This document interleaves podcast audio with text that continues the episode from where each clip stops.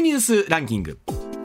時事問題から芸能スポーツまで突っ込まずにはいられない注目ニュースを独自ランキングでご紹介、はい、まずは芸能スポーツです、はい、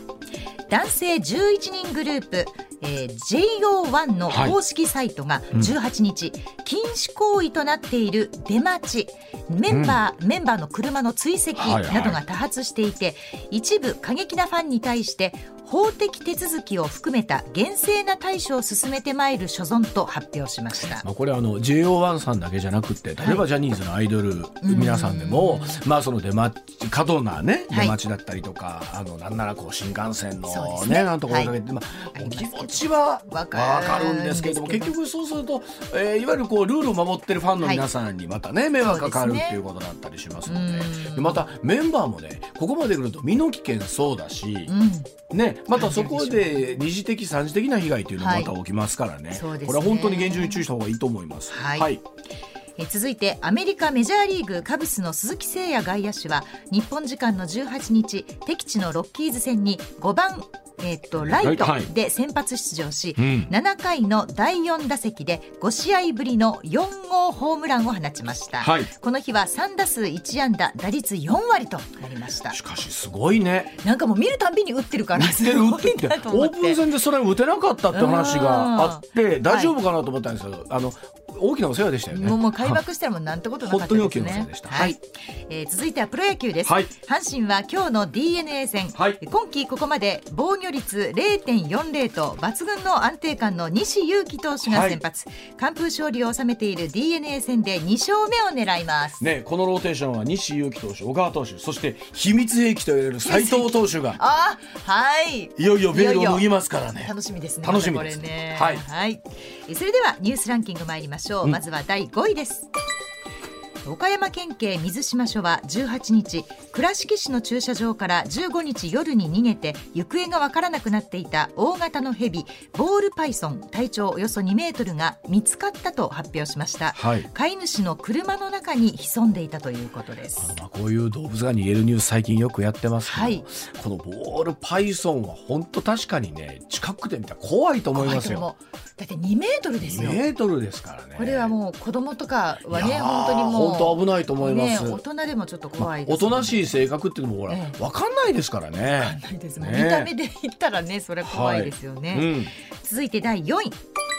牛丼チェーン大手の吉野家は18日役員が不適切な発言をしたとして多大な迷惑と不快な思いをさせたことに対し深くお詫び申し上げますとする謝罪文を発表しました、うん、この役員は企画本部長の常務取締役で、はい、早稲田大学の社会人向け講座で若い女性向けのマーケティング戦略について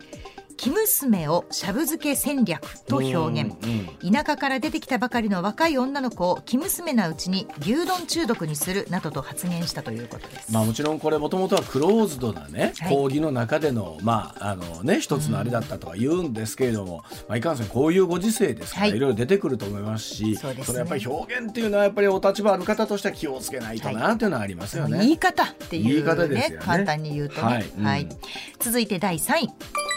政府は学生の就職活動において企業がインターンシップで得た学生の情報を採用選考に使うことを容認する方向で検討しています、うん、今のルールではインターン情報を活用することを禁じていますが実際にはインターンインターンを採用に結びつける企業も多く、うん、形骸化が指摘されています、はい、この変更は2024年度卒業の学生から対象になる見通しです、まああのー、これそれこそルールがあってないようななというかね、えー、非常にルールをしっかり守ってるところもそうでないところもあってという中でなんですけれども、はい、まあこれ学生さんの方ももうインターンイコール採用なんだと、はい、こちら取る方もそういうふうに思いながらやるのと、そうでないのとではもうねまた関わり方も変わってくると思いますしね。ね。分かりやすく作っていくっていうのは大事なんだろうなと思いますけどね。はい、はい、続いて第2位不動産経済研究所が18日発表した近畿2府4県における2021年度の新築マンション1戸当たりの平均価格は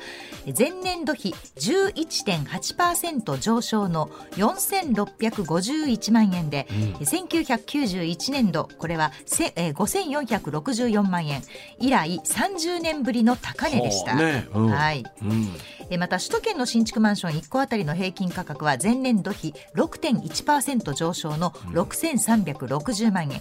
バブル期の1990年度に記録した6214万円を上回り過去最高値を更新だ今日バブルを超えてきたんですね。そうですね。考えたらねそれあの本来経済が成長してると考えたらそうなんですけど本当はねよく言われてるようにこの30年全くもって止まっててこの辺り常念さんにまた少しでねお話を伺えればと思っています、はい、はい、では続いて第1位ですウクライナ西部の都市リビウにミサイル攻撃がありこれまでに民間人7人が死亡しました。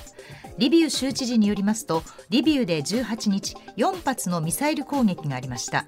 3発はかつて軍が使用していた施設に1発は自動車整備場にあたり火災が発生。これまでに7人が死亡子ども1人を含む11人が怪我をしたということです。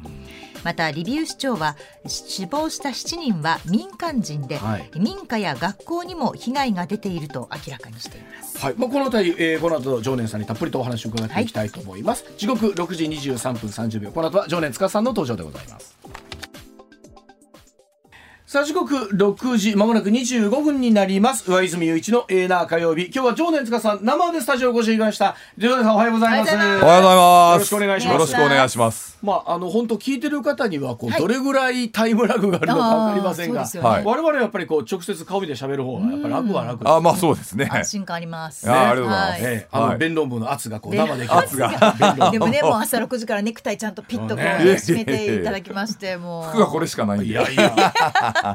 常年さんあの本題行く前に先ほどもちょっと喋ってたんですけど、はい、マンションの価格が上がってるんですね、うん、首都圏まあ関西圏もそうなんですけど、えー、バブル期を上回るっていうのが。ねえ、これこれはどう見たらいいんですか？あの基本的にですねあの最初にまずコモディティって言ってね、うん、石油とかそれから穀物貴金属、うん、ね、金とか上がりましたよね、はい、ドーンと。上がりました。であれがある程度いったら次どこに火つくかというと、うん、次に実物資産に近いものってことで、まあ、不動産来るだろうなと思ってたんですけど、まあ予想通りというかですね。で私はあのリートというね、まあ、あの不動産担保証券ですねいわゆるね、あの市場で売ってるやつ、あれ買ってるので、去年はねだだ下がりだったんですよ、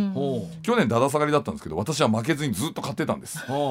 でおそらく3月ぐらいはそこになるだろうという話をですね、あの地銀がどうも売ってたらしいんですねリートを、全然その利益が出ないのでリート売ってたんですけど多分3月の決算で売り切った後4月から買ってくるんじゃないかということで予想通りまあ3月で反転しまして。でそっちも上がってると。これはあの例えばなんていうんですか？よく言われるね、巣ごもり需要なんてここ2年ぐらい言われたじゃないですか、はい。はい、みんなもう、あの外出るんだったらもう家にお金かけようみたいな、はい、そういうのとはまた別のものなんですね、マンションに関してはねちょっとその局地的なものがあって、うん、私はね実はあんまりこれ報道されてないんですけどついの住みか需要というのがあるんじゃないかと思ってるんですよ。水の住みか需要、はい、あの我々のお父さんお母さん世代がね、はい、郊外にまあちょっと広いところに一戸建て建ててるじゃないですか、うん、山の上だったりするじゃないですか、えー、まあちょっと年取ってきて車も運転しないし不便だよねと、なった時にどうしようかって言ったらあ駅前にマンション売ってんじゃんと、うん、これ売ってあの駅前越しちゃおうかっていうので結構あの自宅を処分されてマンションを買うシニアの方多いんですよね。あでも私たちもそういう世代になってきましたよね。そうですよね。私も夫婦で話しますもん。あマンション買おうかみたいな。ついの住みか需要。そうなんです。マチュピチからいよいよ降りてきて。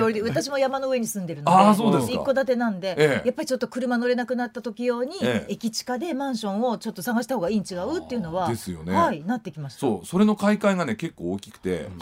共働きの金持ちが買ってるって結構解説するんですけどいや違うでしょうと。もうなんか逃げ切り世代の人がなるほど。逃げ切り世代駅前逃げてきたみたいな、はい、でもそうやって思うとますますその都心の真ん中のっていうと人気が出てきて高くなるし、はい、そうでないところの温度差みたいなのが価格差がすごい出てくるんでしょうね。これはね実際不動産屋さんに聞いたんですけど昔駅地下っていうとね、まあ、駅、まあ、10分以内とかだったら駅地下だったじゃないですか、うんはい、今5分以内ですと。5分？もう10分は近いうちに入らない。1分はちょっと遠いですねって嘘でしょ？10分ぐらい歩こうよ。10分ダメだそうです。あ、そうですか。はい、でなんでそれができるかっていうと、はい、あの規制緩和で高層マンション建つようになったじゃないですか。うんうんなるほど、ええ駅前のね床面積増えちゃってるんですよね。昔これがなかったわけですよ規制緩和してないから、はい。はい、今もう立っちゃうでしょ、うん、そうするともう50階建てとか建っちゃうとものすごい世帯数じゃないですか、はい、400世帯とか軽く入りますから、はい、そうするともうあの駅前にもうバーッとこういいのが建っちゃうので、うん、まあ、そうするとこう10分とかもう15分とか行くともう終わりですみたいな感じになったそうですよね。だってもうホーム出て、廊下ずずっと行ったらもう駅直結ですもんねそうですそうです。究極は直結ですよね。そうそう直結ですもんね。もう濡れずに行く。そうですそうです傘いらないっていうね。はいだからまああの急行とかね、えー、そういうまあ特急の止まるような駅で、駅直結とかいうとドーンと上がりますよね。でもそういうとこマンションねだ落ちないですもんね。まあ、そういうところ下がらないですもんね。今はね。はい。将来的にはやっぱり。将来的にはちょっとわかんないですけどね。えーはい、じゃあそれでは今日の本題の方へと移りたいと思います、はい、まずはこちらでございますさあロシア軍ウクライナの300カ所にミサイル攻撃かという話ですえー、ロシアの国防省18日ウクライナ各地で17日の夜から18日にかけて300カ所を超える標的にミサイルなどで攻撃を変えたと発表しました。軍事関連施設など少なくとも16カ所を破壊したと主張しています。またウクライナの西部ですよね。リビウにも軍施設などにミサイルが被弾しましてリビウのサドビー市長によると7人が死亡11人の方が負傷したということなんですけれども。さあここに来て南部の要衝と言われているマリウウポリがですね、これも事実上陥落したんじゃないかとアメリカのシンクタンク伝えてるということなんですはい、あのこれあのアメリカの戦争研究所というですね ISW というところが伝えてるんですけれども、はいうん、あの鉄鉄鋼じゃない製鉄所か。えーと、アゾアゾフなんとかっていうあの、えーと、鉄工所ですよね、はいはい、あのそれ以外の場所はもうほとんど全部取られてしまったのではないかということで、うん、事実上の陥落ということなんですが、はい、まあ、とはいえその、えー、製鉄所に立てこもってですね2500人ぐらいまだいるらしいんですよ、はい、でこれの相当が終わらないのでロシア軍はまだこの、まあえー、マリウポリに貼り付けになってます、うん、えーと、大体ね、えー、と15戦略大隊軍ぐらいはいるらしいので。15戦略大隊軍ってどどどんなサイズと思えばいいサイズね1サイズ1000人ぐらいですかね。えーはい、ぐらいの,、まあ、のが貼り付きになってるんですよ。でこれが貼り付きになってることによって、えー、ドネツクとかねあのルハンシクとかああいうところで戦ってるこの、まあえー、ウクライナ軍がですね南から挟み撃ちにならない、まあ、そういう役割をすごい果たしてるわけですよね。はい、なんで非常にこの、まあ、2500人少ない勢力で、まあ、頑張ってるとウクライナ軍。2500人というかその軍の方ってことそうですねウクライナ軍とあと、まあ、あの市民もちょっとそのあの製鉄所の中に避難してるらしいんですけどなんか地下がなんか要塞化されてるらしくて、はい、そこに立てこもってるらしいですね。はい、じゃ逆に言うとですよその2500人の方が仮にということになると、はい、もうその時点でということになるまあそうですね、まあ、彼らがだから抵抗をやめてしまうと、うん、まあそのえー、今マリウポリをね攻略しようと思って包囲している、まあ、ロシア軍部隊がですね、えー、北上してくるんですね、うん、そうするとウクライナ軍囲まれちゃう可能性があるので。そうすると結構厳しいですから、まあ、マリウポリは徹底抗戦するというふうに言ってますよね、今ね。はい、あのー、まあ、侵攻のことなんで一進一退があるとは言えないんですけど、はい、ここに来てそれでいうと東部とか南部に関して言うと、はい、今ロシア軍がかなり攻勢を強めていると見ていいんですかはい、あの昨日ですね意味軸も、まあえー、約14時間の間ですね、えー、ロシアの、えー、榴弾砲核、えーまあ、いわゆる迫撃砲ですね、うん、とか、えー、大砲とかですねそれからあとあの多連装ロケットランチャーって言ってミサイルバババババって撃つやつとか、うん、あと爆撃機による爆撃とかがですねずっと続いてるんですよ。ほぼ同時に続いてる状態です。はい、大攻勢実は今かけてます。はい、テレビでまだあんまり言ってないと思うんですけどもあのネットでは大攻勢の情報がすごい出てます。はい、本当ね昨日も実は高橋先生とその話をしてたんですけど、はい。はい、今本当映像を見てると、はい、マリウポリとかも本当焦土になってるじゃないですか。そうです。そうなんです。これどうするつもりなんですか？あの焦土になっちゃってるの、ええ、あの2000年とか2008年とかねそれから2014年ね、まあ、ロシアはいろんなとこ侵攻してますけど、まあ、一番の例はあのチェチェン侵攻ですね、はいはいはい、あの時グロズヌイというねチェチェンのまあ州とかあるんですけど、はい、もうこれ本当文字通り真っ平らになっちゃったんですよ。うん、でもう全てを破壊してで、まあ、全てのまあ市民をですね、まあ、何らかの形で反乱反乱するやつは全部とっ捕まえてですね、うん、で新しい町をその上に作ったんですよね。で同じことをマリウポリでやろうとしてるんじゃないかと。ということはもう完全に新しい町をそこに作るつもりということですか、はい、そうです。であのマリウポリの市民に対する尋問が今始まっていて家の中ドカドカってきてで男は全部連れ出されてスマホの履歴とか全部見られてお前ロシアに対して反抗的なこと言ってたなとか言って。いやそんなことないですとか言っても最後ドネツクかなんかのあの刑務所入れられてなかなか出てこらんないと。だから降伏してもこうなるんですよ。ロシア軍って恐ろしい軍隊ですから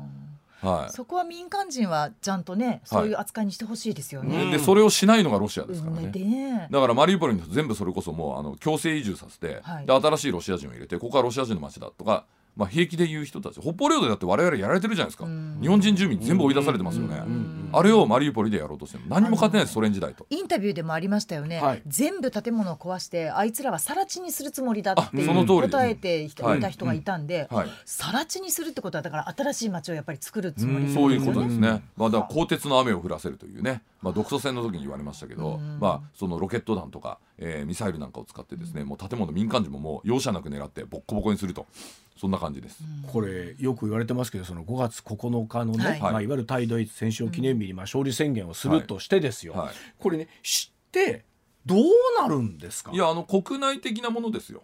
はい、あの要はそのマリウポリに立てこもるネオナチ部隊を粉砕したっていうことで、まあ、国内的にそれを喧伝してですねロシアの国民のその戦争に対する支持ねこれ集めたいと思ってるんですよ、ね、でも国際社会は、ま、絶対にそれは認めないですよね、ね、まあでもプーチンは核持ってるので国際社会がギャーギャー言っても国内で支持されてる限りは自分は安全じゃないですか。だからそうやって思うとですよ、はい、そうなると改めてですけどよく言われてる議論ですけど、はい、核を持ってる大国がそれしちゃうと、はい、結局どうしようもないわけですよね。そうなんですよ。だからこれもう国連もねそういう意味で機能不全なんで安全保障理事会のあり方とかも考え直さなきゃいけないということにもなってますし、まあ、それを決断したんですよねえー、欧米はね、うん、で日本もその決断に、まああのまあ、乗ったわけですよ、はい、はい、だからあのドイツなんかももうそのロシアに対する融和的な政策を180度ひっくり返して、うん、ね、それから国防費も2倍にして、うん、もう世界第3位の軍事大国になると宣言しましたよね、であの核もあるんですよあのシェアリングで持ってる、はい、あのトーネードっていう、まあ、あのちょっと古い飛行機でやってるんですけれども、それを F35 のね新型に、まあ、全部やり返して、でその戦術核をもう引き続きキープするということを宣言しましたし、それからエネルギー政策もねなんかあの脱原発とか言ってぬるいこと言ったんですけど もう原発動かしますと。もうベルギーとかももう止める予定だったやつも10年延長して回しますと言ってますしそれからあのイギリスのフィナンシャルタイムなんか日本に対してねもう原発動かしてくださいと。でそれで浮いたあのガスちょっとヨーロッパ回してもらえばものすごい助かるからもうめちゃめちゃ原発持ってんじゃないですかみたいなことも言われてるんですよ。ええー、と原発止めろとか福島危ないとか君ら言ってなかったみたいな話なんですけど、もう180度変わったんですよ彼らは。それは結局ロシアのウクライナ侵攻が全てをなんかその後塗り替えたってことになるわけですよね。そうなんですよね。核持ったもん勝ちみたいなのはやっぱりちょっとね。はい、ですね。まあでも安心してください。こっちも持ってますから。向こうが恫喝してくるならこっちもやり返せるだけの核持ってますし、こっちの方がいっぱい持ってますから。まあこっちではいわゆる西側ということ西側の方がいっぱい持ってますから。はい、こっちの方がいっぱい持ってて、でうちは協力してますからね各国が。ロシアは単独でやってますから。日露戦争と同じですよ。日露戦争日本とアメリあのアメリカ日本とロシアが戦ったって言われてますけど実際は違って、えー、ロシアと日本イギリスアメリカの連合国がロシアと戦ったんです、だから勝てたんですよ、まあ、基本的には同盟組んだ方が強いですから、まあ、このまままあ睨み合いみたいな形でいつか均衡すると思うんですけど戦力が、そうするとまあロシアが閉鎖経済に追い込まれて、まあ、短期的には持ちますけれども、まあ、長期的にはいつかは倒れると、ソ連も70年で倒れましたからね。はい、これまああのまあ経済政策みたい、はい、経済制裁みたいなものってまあ言われてる中でですね、はい、でも一方でこの例えばロシアの国内とかを見てると、まあ普通に皆さんもちろん当たり前ですけど生活してらっしゃるし、はい、えー、なんなら、えー、カードもロシア国内では使えるみたいなことらしいですよね。うん、だからあの昨日私あの神戸学院大学の岡部先生とちょっと夜お食事しましてい。ろいろ聞いたんですけど、やっぱりね2014年以降あのクリミア侵攻以降ねずっと制裁食らってるじゃないですか。はい、国民が制裁慣れしてるっていうのは、ね、それはその通りですと、はあ、制裁慣れっていうのはどういう意味かというと貧乏でも平気ってことです。はあ。すごいまあ言っちゃあれですけど貧乏なんですよ、うん、あのウクライナに来てみんな驚いてるらしいですか。ら道が舗装されてるとかで驚いてるらしいですか。らトイレが共同じゃないで驚いてるらしいですからでもロシアのね映像とか僕ら見てると、はい、そんなに当たり前ですけど、いい悪い生活じゃないじゃない普通に見えますよ、まあ、それはあのチャイナにおける上海メガネみたいなもんでね、うん、上海で起こってることはチャイナ全土で起こってると思ってはいけないというのと同じでロシアの大都会と、まあ、ど田舎では全然違うと。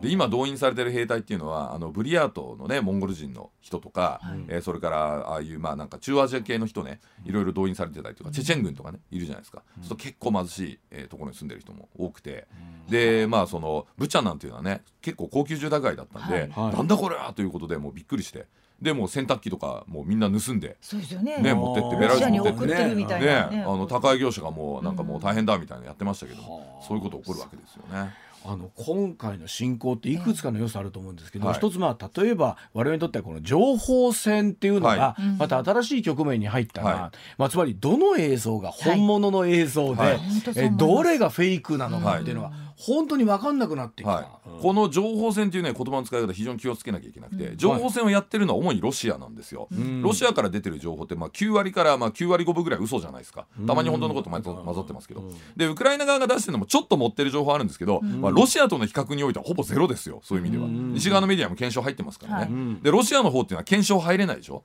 検証入れないって時点でもうそれ言ってることほとんど嘘です、まあ、チャイナのあのウイグルとかチベットの言い訳と全く同じですね、検証入れさせないのにこっちが正しいって言い張ってるので、情報戦を仕掛けてるのはあくまでもロシアで、はい、でウクライナが情報戦やり返してみたいな形になるとどっちもどっち理論になるじゃないですか、はい、これどっちもどっち言ったらもう負けなんですよ、はい、どっちもどっちにさせたいんですこの情報戦をやって、うん、どっちもどっち言ったらもうロシアにもう完全にやられてるってこと同じなんで、うん、これもロシアが圧倒的なもうパワーでもう情報戦を仕掛けていて。日本なんかにもいるんですよトロールアカウントっていうのは。トロールアカウントトロールって言ってねロシアのそうフェイクニュースをね全力で拡散してくるアカウントがあるんですよ。これ実はねあの仙台にあるソラコムっていうインターネットセキュリティ会社がこれをね実はあのインターネットのそうね、まあ、情報分析をしてそのあの明らかにしたんですけどあの20個ぐらいのアカウントがあってでこれねもともとあったんです、はい、この戦争よりもずっと前もう10年前とかに開設されたアカウントがあるんですけどある日突然ロシアのプロパガンダを拡散し始めたと。でポイントはこの20アカウントがねあのロシアのそのロシア語のすごいマニアックなニュースですよ、うん、例えばね今最近流行ってるフェイクニュースは、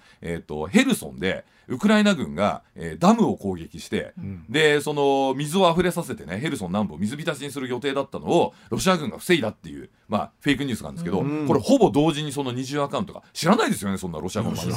それをその二重アカウントが同時に拡散するらしいんですよ、絶対これ誰か指示してるよねと。うん、でしかもそのアカウントっていうのはそれぞれ違うプロフィールで10年前に開設されたものもあれば最近のものもあるし、うん、まあ、いわゆるワクチン陰謀論の方から来た人とかアメリカ大統領陰謀論から来た人とかナチュラルオーガニック系のそういうね、まあそのえー、今売ってるものには大量生産のものには毒が入ってるみたいな人たちとかいろんなのがあるらしいんですけど、うん、20個ぐらい束ねて、まあ、組織的に動いてるということをそのソラコムのね高橋社長が明らかにしたんですよ分析してね。直接お話も聞いたんですけど非常に不自然で。でこれはもうあのなんていうんですか誰かが指示してるとしか思えないというふうにおっしゃゃってましたね。でも本当普通にね、はい、我々のそのタイムラインに流れてるのをポコッと見るとですね、はい、それがフェイクなのか何なのかって。裏取れないですよね。本当に見分けつかないですよね。まあただそのヘルソンのダム攻撃ってのは結構そのまあ雑で、もしそんなことウクライナ軍がやったらそもそもヘルソン奪回する奪還する意味ないですよね。まあそうですよね。今南部地域を解放しようと思って戦ってるのに、そこ水浸ししたら行く意味ないじゃんっていうツッコミをすぐ入るんですけど。まあ、そういうなんかちょっとこうこれ大丈夫みたいな嘘情報がかなり溢れてると。あのよくもよくあることでメディアでリテラシーみたいなことを考えた時に一つのニュースがあった。これは本当かってあの疑ってる方も本当多いと思うんですよ、はいね、どちらにしても、はい、でもそれって悪い方に取ると、はい、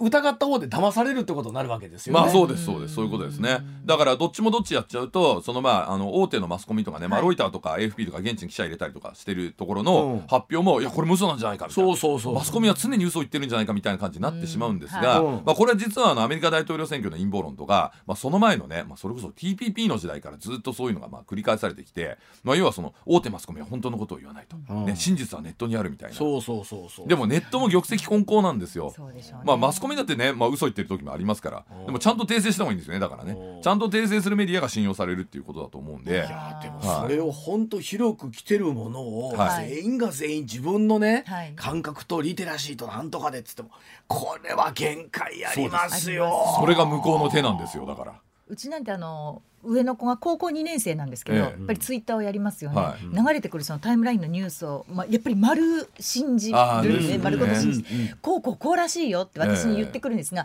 あのね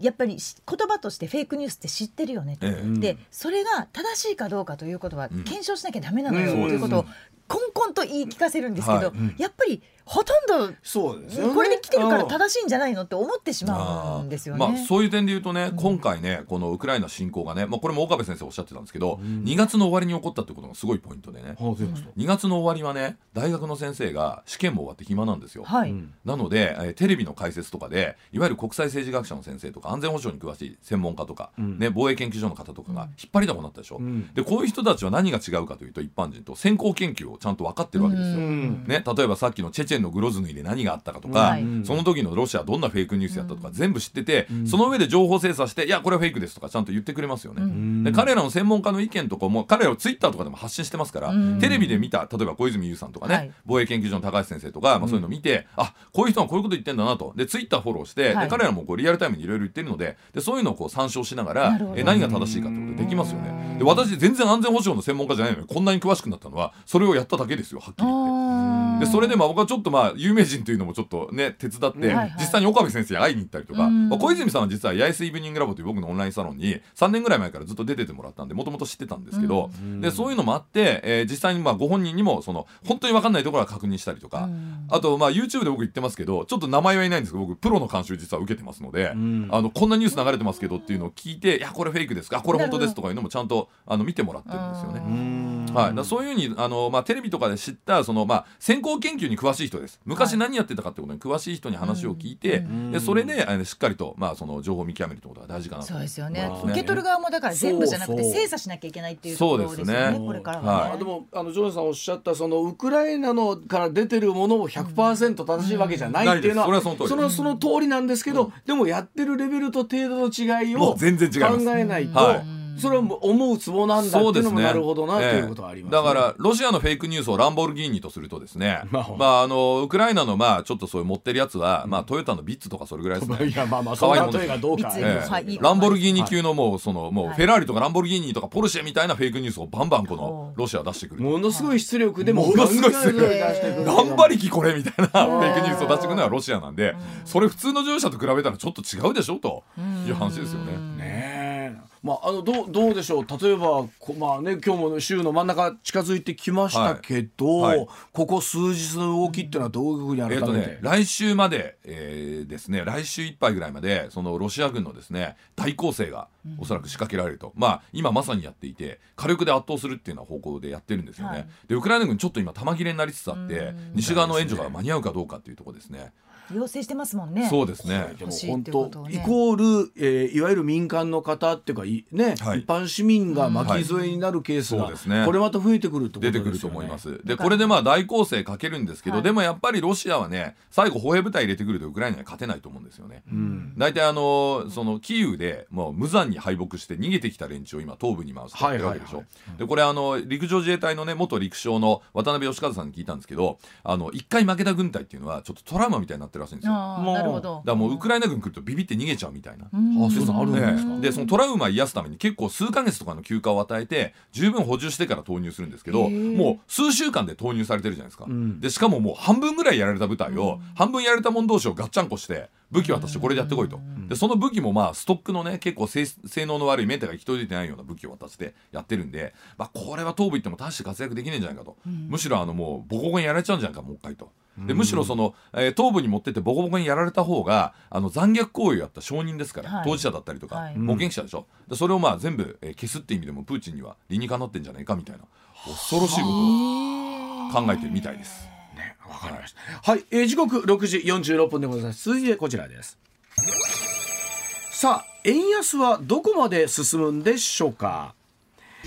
さあ週明け18日の東京外国為替市場円相場一時1ドル126円台後半まで値下がりして2002年5月以来およそ19年11か月ぶりの円安水準を更新したということなんですけれども日銀の黒田総裁急速な円安はマイナスが大きくなるなどと述べたことが伝わりますと円安を牽制する発言と受け止められましてこれまでとは逆にドル売り円買いの動きが強まるという場面もありました。さ本当にまあ一方で急速に進んでる円安ですけれどもまず、はい、ジョナさんこれどうご覧になります？いやあのいいんじゃないですか？あの為替はだってほら変動相場制なわけですから、はい、皆さん自己責任でお買い求めですから、うんうん、ね、突然円高になって大損してもそれは皆さん責任ですよねと。あのどうぞって感じですこれ、まあ、黒田さんもい。ろんな意味があって、はい、急速な円安はマイナスの面も大きくなるということだと思うんですけど、この黒田さんのメッセージのシーンはどういうふうにこれはあのまあ政府とかマスコミがうるさいんで、まあ、口さ口先介入ちょっとやってみましたみたいな感じですね。えとりあえず。でも黒田さんはおそらく金融緩和やめる気はなくて、はい、あのインフレ目標まだ達成してないですし、うん、あの4月のね、えー、CPI ねあの消費者物価指数が出るのは5月20日なんですよ。はい、でここであの多分ドーンと上がります物価は。うん、なんでかというと携帯電話代の特殊要因が剥落するんで。あそうなんですね。そう、はいはい、4月と4月の比較だと、安くなってから物同士の比較になるので、うん、それまでっていうのは高い時と安い時の比較なんですよ。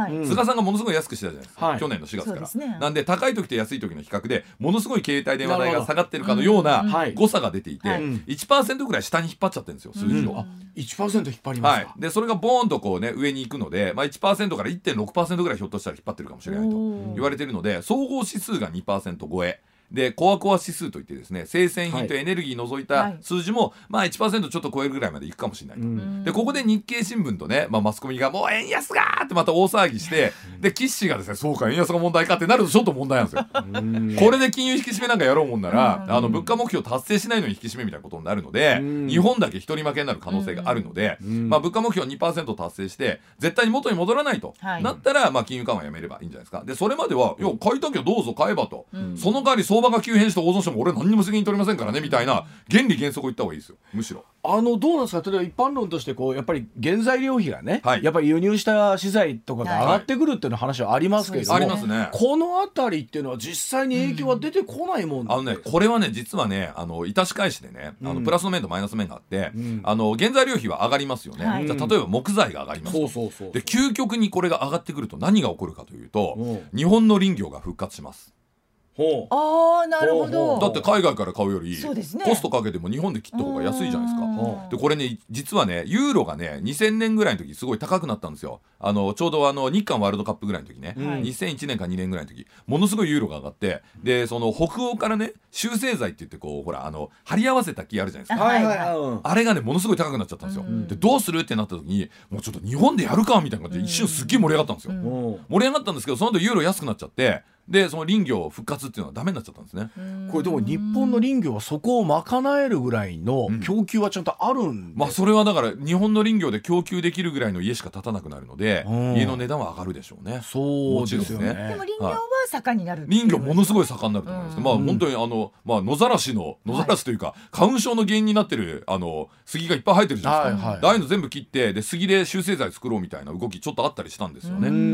はい。でまあ日本はまあ山いっぱい木生えてますからちゃんとそういうとこ管理してあの木育てようみたいになれば、これはこれでいいでしょ、うつまりその、まあ、輸入品が高くなると、もう国内産業がだからむしろあの輸入品と競合してる国内産業にはいいんですよ。いいですよね、はい、それからと輸出企業の利益も増えるので、輸出企業の人はもうものすごいこう、まあ、ボーナス増えたりとか、まあ、そういうことが起こるわけですよね。だからいい面と悪い面が両方あるので、よくね円高の時に円高にもいい面があると海外旅行行くと安く買い物できるとかアホなこと言ってる人いるじゃないですか。いやそんなこと言うんだったら円安のいい面の方がもっと多いんだから、そっち言えよって俺ら思うんですけど、トータルで見たらやっぱり円安の方がプラス要因多いって見ていいんですか、えっとね、これはなんか為替は一概には言えないんですけど、まあ、あのまあ、えー、望ましいインフレを実現してでその望ましいインフレを実現した時に、えー、為替レートが決まるわけですよね、うん、その投資家がこれぐらいだろうって判断して、はいはい、それがまあ正しい、えー、レートですよね、うん、で今日銀が望ましいインフレ率を実現しようとして金融緩和をやっていて、うん、でそこでこういう為替レートになってるんですからこれが正しいんですよ、逆に言うと、ね、まあどっかそのいわゆる悪い円安。出ました。出ました。ありますけれども、はい、この辺りは我々どう理解すればいいんですか、えーと、悪い円安っつってのは金持ちですね。うん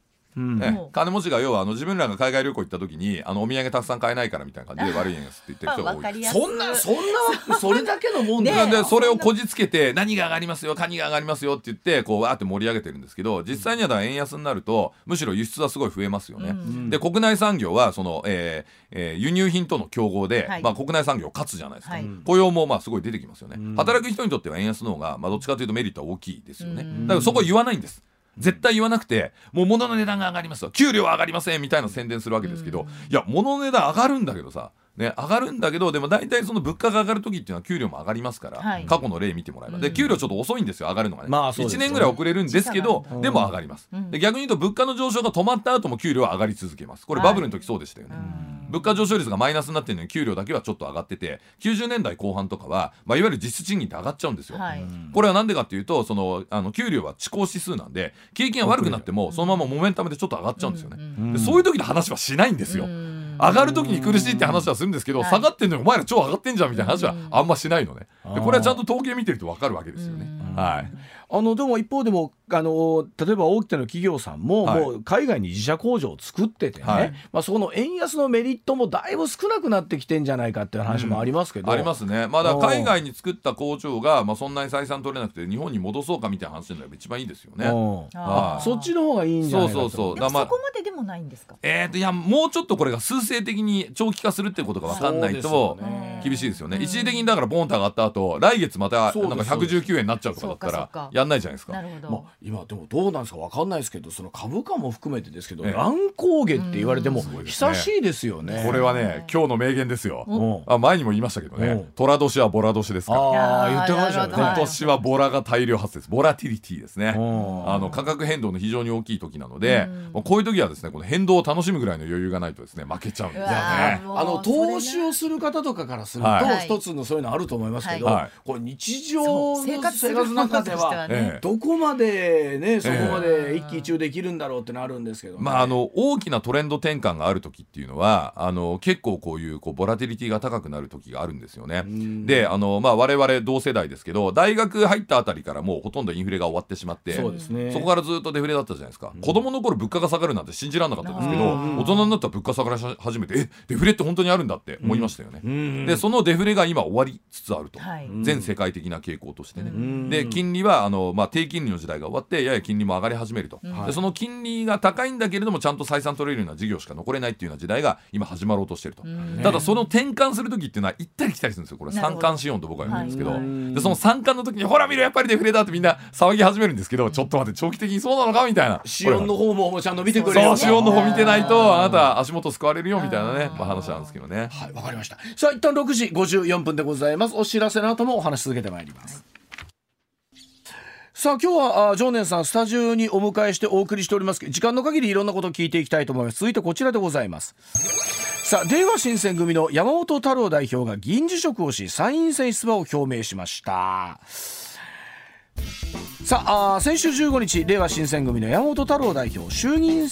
議員の辞職願を提出し夏の参院選に出馬する意向を示しました。自民党幹部東京の有権者を馬鹿にしている。立憲民主党の中堅議員とにかく目立ちたいだけだとそれぞれ批判しています。一方で NHK 受信料を支払わない国民を守る党の立花党首山本代表が辞職した発表にしたその日に全く同じ同姓同名の候補者を両立するとリツイートしています。さあ参院選は一体どんなことになってくるんでしょうか？はい。まあこれいわゆるですね、はい、選挙ハックってやつですね。選挙ハック、ね、選挙ハックです要はそのルールの隙をついてやるやつですよね、まあ、確かにルールとしてはあの違法なことをしてるルール的には OK ですよね。はい、ええ、だけどこれどうなのっていう問題なんですよ、うん、はい、で山本さんが要はその自分の知名度を利用して、はい、再票選のようにまず比例代表で受かると、はい、で次の選挙で比例代表がある選挙だと自分が辞めて、うん。はい、で名簿繰り上げて1人入れてもう一回また自分が出て。今回の衆議院選挙では1人繰り上がってるわけですからね。これをやろうとしてるっていうことなんですけど、まあそれをですね、まあ、やるだろうなとあの NHK 党の立花さんは最初から見抜いていて、うん、で同姓同名の山本太郎さんを仕込んでいてでその記者会見の当日に「はいうちも山本太郎君出ますよ」と。ただしあの山本さんじゃないですよと47歳の立花さんの狙いは何ですか？立花さんの方がやっぱ選挙ハックのやっぱり戦闘能力上ってことですよね。これはあのそれこそね、ええ、極端に言うと有権者をバカにしてるっていう言葉、まあ、全体的にですよ、え、と言われかねないような事態じゃないですか。もうしょうがないわけですかこれ。いやこれだからあの山本さんがこういうことをやるってニュースになった時に、うん、同姓同名の山本太郎を立候補させますって言ったら絶対このニュースやる時にあの NHK と終わって言われるじゃないですか、はいはい、でしょ？それも全部計算して立花さんやってたんですよ。すごいですよ立花さん。だからその選挙ハックでこうね山本さんがうまいって言われたんですけどさらに上を行け選挙発行やってもうちょっと山本あの令和新選組の山本さんからするとなんだこいつうざったいなみたいなことを、まあ、ずっとこうクリンチクリンチクリンチみたいな感じでやられてると、まあ、一方でですね。確かに令和新選組の山本太郎さん一定の支持はかね、ええ、あのありますからね。ありますけどね、うん、その人気に便乗する形でその、まあ、NHK との山本太郎さんも、まあ、出るわけですよね、うんうん、うまいことやったなと。はあ。まあとはいえあのなんでしょうおっしゃるようにルールの仕組みの中ですから、はい。いやいや言うことではないんですか、まあそうですね。まあでも一応ルール上 OK でね。でうん。あとまあその令和新選組をまあある種仮想的にすることで NHK 党はね、うん。これで統制拡大を図るみたいなところがあって、うん。前の衆院選の時もあの党首討論でね結構やり合ったんですよこの二人は、はい。立花さんと山本さんはと。うん。であの結構ちょっと山本さんがムキになって言い返すみたいな感じのことがあって、うん。でそれからまあちょっとこう因縁みたいなのがあるんでしょうね。ということはもう、あれですか？ベースにあるのは山本憎しみたいなところからですか？憎しっていうかまああの美味しいと思ってるんじゃないですか？こいつにクリンチすると美味しいと。は自民党にかかってても話題にならないじゃないですかでも令和にかかってたらこうやってやっぱ話題になるわけですよ。考えようによっては、ええ。そういう形をとってでも、はい。選挙政治にはい。興味を持ってくれたらいいという考え方なのか、はい。うん。まあ一応あの立花さんのですねあの YouTube をね見るとなぜ私がこんな活動をしてるのかというとその NHK のね、もう強引な取り立てで苦しんでいる国民を救いたいと、うん。うん。でそれをやるためには政党助成金が必要ですと、うん。でそのためにその政治をやってるんですと、うん。政党助成金取れるようにね1票が250円になるので投票してくださいと、はい。まあ、その政党助成金でそういうことやるのはいいか悪いか置いといて、はいはい。彼はその NHK のその取り立てに苦しんでいる、まあ、もう嘘とかでたらめ言って取り立てされてね、うん。ひでえ目にやってるともうその反社みたいなやつ使ってると。でこれをやっぱりね我々は救いたいんだということで実際ね、コールセンターとかやってまして、ん。毎月ね NHK 党はそのコールセンターに何件受電してどういう種類の相談相談だったかって発表してるんですよ。はこれは一応ちゃんとやってます。なるほどはい。りました、はい。では一旦7時のお知らせの後もう少しだけお話し続けてまいりますさあ今日スタジオに常年司さんをお迎えしてますが、常年さんもう一つね、はい。イーロン・マスクさんが、はい。ツイッターを買収しようとしてる話。これちょっと聞かせていただきたいんですけど。これね、あの、うんイーロン・マスク氏は、あの、ツイッター側とまあ話をして役員で入るとかね、いろいろまあ交渉してたんですが、あの、ベンチャー企業経営者あるあるというか、ベンチャー企業創業者あるあるですね。はい。話のテンポが多分めちゃくちゃ早いと思うんですよ。ほう。うん。で、そのツイッターの方はまあ一応ね、まあ上場企業なんで、こう、まあ、あのーその、えー権限がまあいろいろこう分散していて、はい。まあいろいろ話をして、まあわかりました、じゃあ持ち帰って検討しますみたいなこと多分やってると思うんですよね。ん。で、その持ち帰って検討しますが多分うざかったんだと思うんですよ。あー。めんどくせえな、こいつら。でもツイッターだってあのなんていうんですかそりゃそうですよね。かなりね、ええ。いやあの機動力は、はい。ありますよ。日本企業に比べれば多分話早いはずなんですけど、ちょっと待って、一応それはあの役員会のちょっと決議がないとみたいなね。一応ほら、コンプライアンスありますから、はい。企業だし、上場企業だし。で、それやると、もうめんどくせえなと。俺が一回買っちゃって、非公開化してやったらもうバババンって進むじゃんと。よし、あった、よし、はい、買います、お願いしますって言って TOB かけちゃったんですよね。えーな何をしたくてイーロン・マスクさんはツイッターを買おうとしたんですか？何かをしたいんでしょうね。彼の信じるその言論の自由なるものを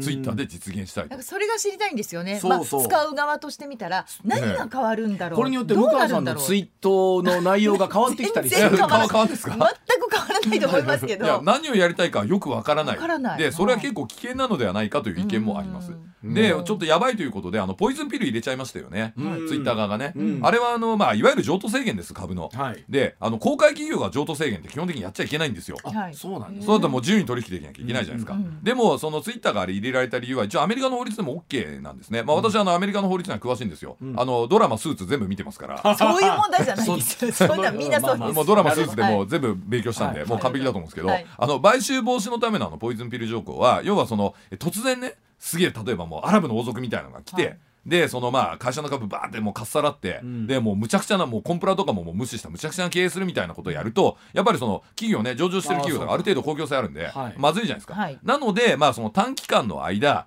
ね、それからそのまあいろんなこうあの実際に話し合いに応じるという姿勢を持っているとか、いろんな条件を満たすとあのそのポイズンピルが入れられるみたいですね。うん。うんでツイッターとしては今までのような、まあ、イーロン・マスク氏からするとかなりちんたらした話し合い、はい。だけどでもその話し合いだったら応じるよっていうふうに、まあ、一応オープンになってると。うん。ね、でで15%以上もし持とうとしたらあのあれですよ買い戻し条項付きですからねと。あの全部買いませんよみたいなまあ、条項入れちゃったんですよね。はいはい。はい。これあの世界で見ると、はい。またあのフェイスブックが1日平均19.3億回の利用に対して、はい。ツイッターが2.2億ですから、はい。はい。まだなんていうんですそうなの？海外フェイスブックの方がまだ発信力はあるんですよね。ね。はい。まあ、ただねフェイスブックちょっと高齢化してますからね。若い人使ってないですよね。全然使ってないですよ。若い人はもう日本だと LINE とか TikTok になっちゃってますよね、そうですよね、えー、あとまあインスタですよね。まあインスタフェイスブックやってますけどね。はい、だからツイッターもなんだかんだ言いながら独自の生き残り方はまあもちろんしてるとは思うんですけど。ね。はい、あんまりあと儲かってないんですよねツイッター、らしいですね。そう。だからまあイーロン・マスク氏からすれば俺がやればこんなに儲かんのにと俺がやればもっと盛り上がるのにって思ってるんですよ、ね、儲け方があるってことですか、まあ、彼の彼の勝利の方程式あるんじゃないですか？でそれを喋ってんだけどもうちんたらちんたらして自分たちの間違い認めないしもう話し合いも遅いしもう なんだこいつらと。全部買っちゃえとどうせ俺金あるしって思ったら こんなポイズンピル入れられて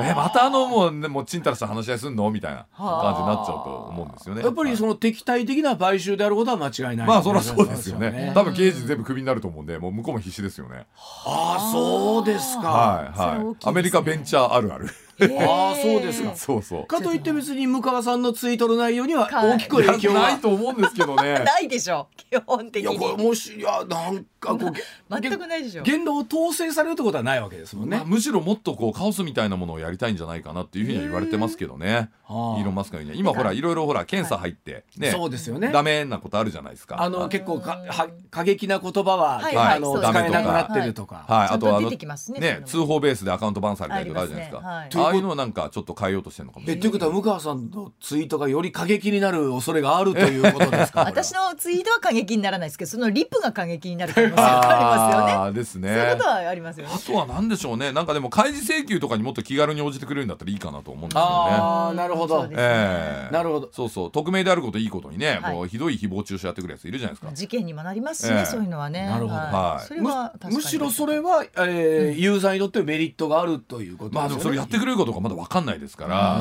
その辺がどうなのかってことですよね。そうイーロン・マスク氏何やりたいかよくわかんないっていうのが今ポイントなんですよ。はい、今とは違うことやろうとしてんだけど何やろうとしてるのかよくわからない。危ねえんじゃねえかみたいな意見も多いですけどね。面白いですね。海外の経営ってもっとスピードが速いと思ったんですけど、はい、僕らが思ってる以上にイーロン・マスクさんはもっとスピーディー。もう今日の今日で決めてっていう話です。なんでこの場で決まんないのぐらいの勢いだと思うんですよ、ね、だってお金持ってるから俺はお金持ってるから払えんだよっていうねそれはそうですよね。うんだそうでございます。はい、えー、一旦ここまで情熱家さんでございました。ありがとうございました。ありがとうございました。